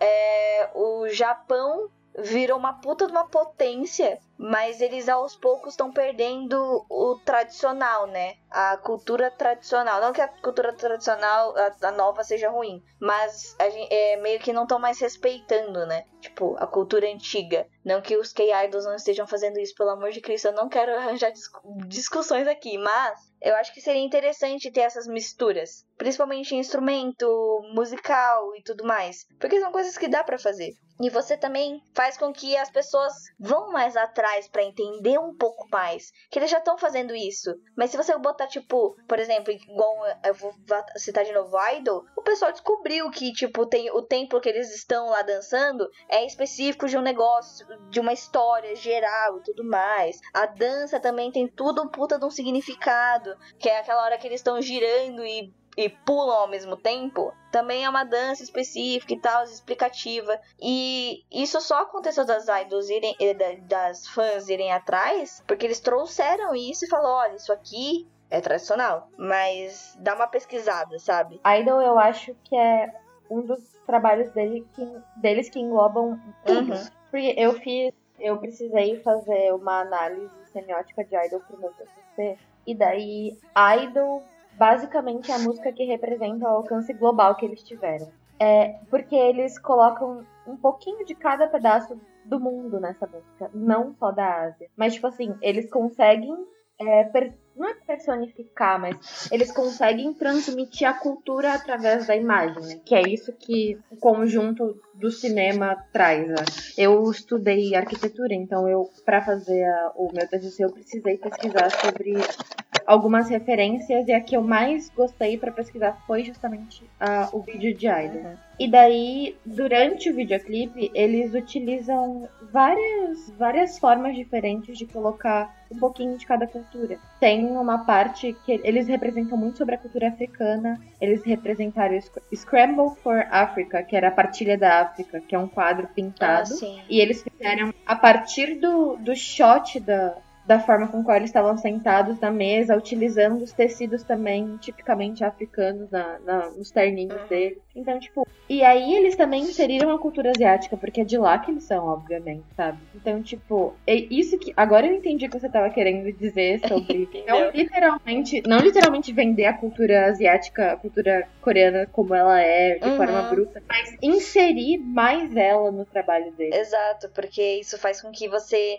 promova a cidade, a cultura e faça com que todo mundo fique mais interessado. Você fica tipo, caralho, que bagulho da hora, eu queria entender mais. Tanto que, graças a muito das músicas, principalmente Idol especificamente, muita gente decidiu estudar um pouco mais da Coreia. Muita gente decidiu viajar pra Coreia para entender a cultura. Então, tipo, se abriu uma puta de uma porta muito legal para todo mundo conhecer e entender a Coreia em geral, né? Tipo, Você acaba se apaixonando por aquilo. Que o próprio coreano faz isso, sabe? Uhum. Tipo, a própria língua na música já faz com que as pessoas queiram entender mais sobre. Assim como.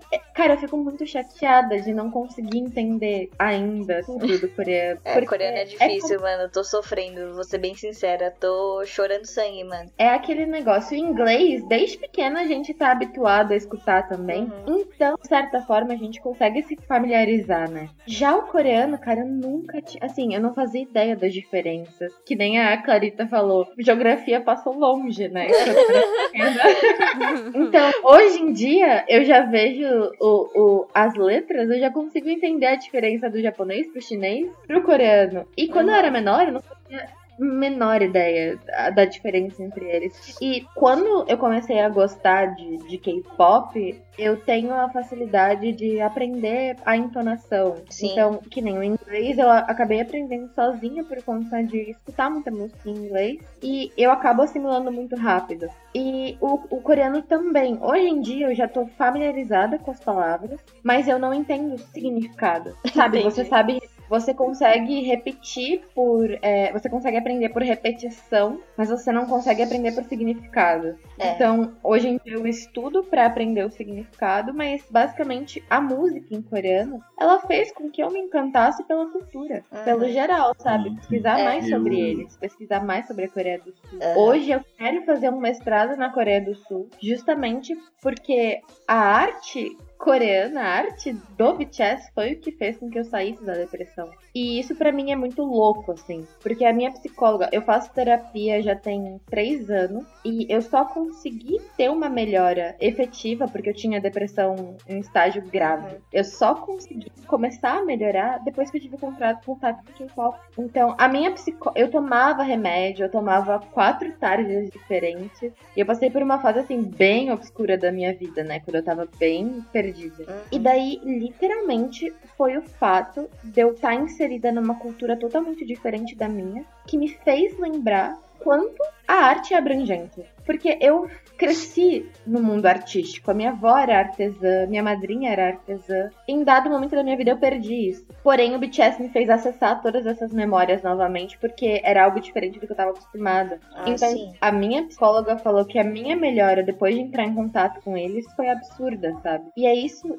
esse é o poder que eu acho que eles têm. É, É, isso que você falou sobre, tipo, reacessar as ideias de artista e tudo mais, tá acontecendo comigo agora, tipo, eu tô muito afim de voltar a dançar, sabe? Tipo, eu sempre dancei muito, sempre fiz aula de dança.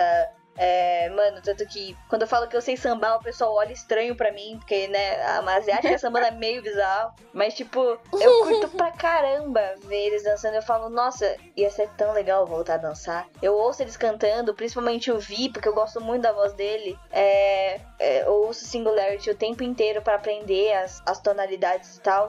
Isso me voltou a gostar muito de arte. Eu, eu, eu trabalho ainda com arte, porque eu sou designer gráfica, mas eu tô voltando pra uma época que eu sempre amei, mas eu deixei na gaveta exatamente pelo fato que eu achei que não ia dar certo. exatamente. Então é muito é, massa isso. é mágico isso, É muito né? mágico. Tipo, é mágico, maravilhoso. É muito, muito maravilhoso. E com isso, da gente falando das nossas coisas boas dessa vida, a gente vai terminar esse cast. Vocês têm alguma coisa pra falar, só pra finalizar? Alguma coisa que a gente deixou de falar que vocês gostariam de comentar? É que é um tema muito vasto, né? Então não tem como a gente comentar sobre É, a gente tudo vai ter que fazer um episódio único cast. 2. Ah, vai ter parte 2. Se clamem pelo parte 2 e a gente volta com a parte 2 com, com essas pessoas maravilhosas que eu gostei muito de, de ter feito esse cast com vocês. Obrigada. É, para finalizar, assim, ó, com chave de ouro, quais são as músicas que vocês indicam? Uma música que vocês gostem muito. Que eu percebi que todo mundo aqui é ARMY, então pode ser do BTS mesmo, manda bala.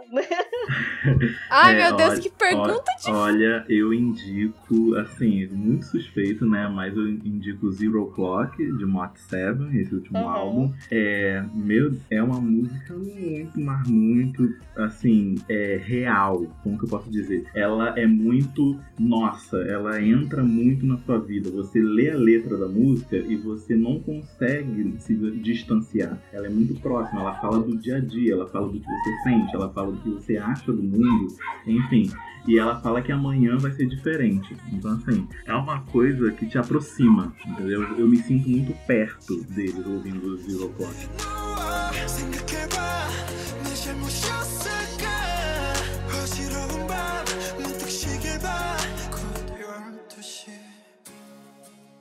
Eu não consigo indicar só uma, então eu vou indicar uma da mixtape do Nanjum, que é a minha favorita da minha vida inteira, que é Soul.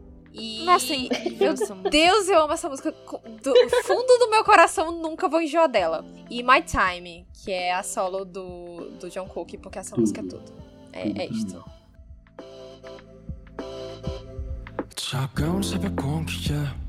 난 몰래 눈을 뜨네 이 도시의 harmony 난 너무나 익숙해 내 어린 날들은 아득하고 빌딩과 차들만 가득해도 이젠 여기가 나의 집인걸 Eu vou indicar Black Swan porque é a música que mais me emociona quando eles falam sobre você ter que integrar sua sombra quem você é também, porque isso é muito importante para o seu desenvolvimento, né, como pessoa. É, é muito bom você perceber a capacidade e a abrangência do que o BTS está conseguindo ter com o trabalho dele, assim como K-pop no mundo inteiro. Uhum. Então eu, indico Black Swan, que é a música preferida.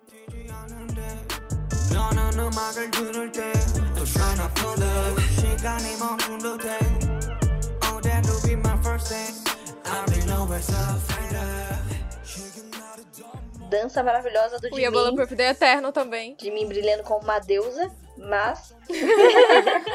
Muito, Deus. muito linda dança contemporânea do Jimin, mano. Não dá. E você, Marzinha? Eu vou indicar três músicas. É...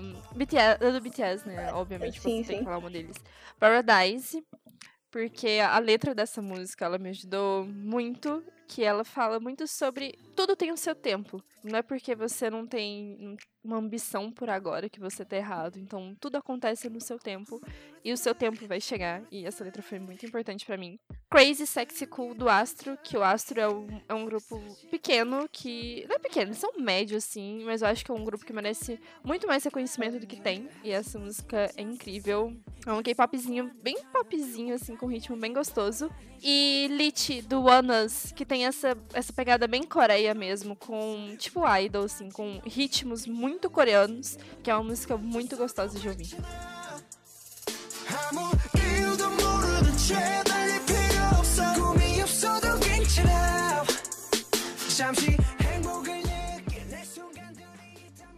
Bom, eu vou indicar aqui por último é The Truth Untold, que é uma das músicas que estou tentando aprender a cantar. E porque a letra eu acho muito bem sacado como eles pegam uma literatura e transformaram isso em música. E tem quadros maravilhosos sobre essa, essa história. Então, tipo, é, eu acho muito inteligente a sacada.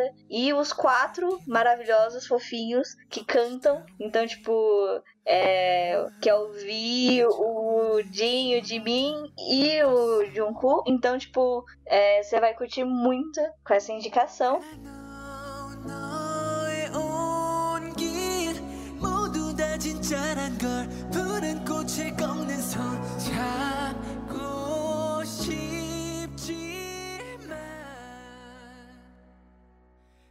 E com isso a gente vai fechar esse cast com vocês podendo falar suas redes sociais. Meu Instagram e meu Twitter, que eu uso é o mesmo, é Clara Souza.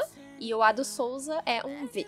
O meu é Diamond Fox e o Moon é de lua. Mar Lemos no Twitter e no Instagram com dois R's e Marzinha no Twitch e no YouTube. O meu é Lux19 Days, 19 Days, escrito normal.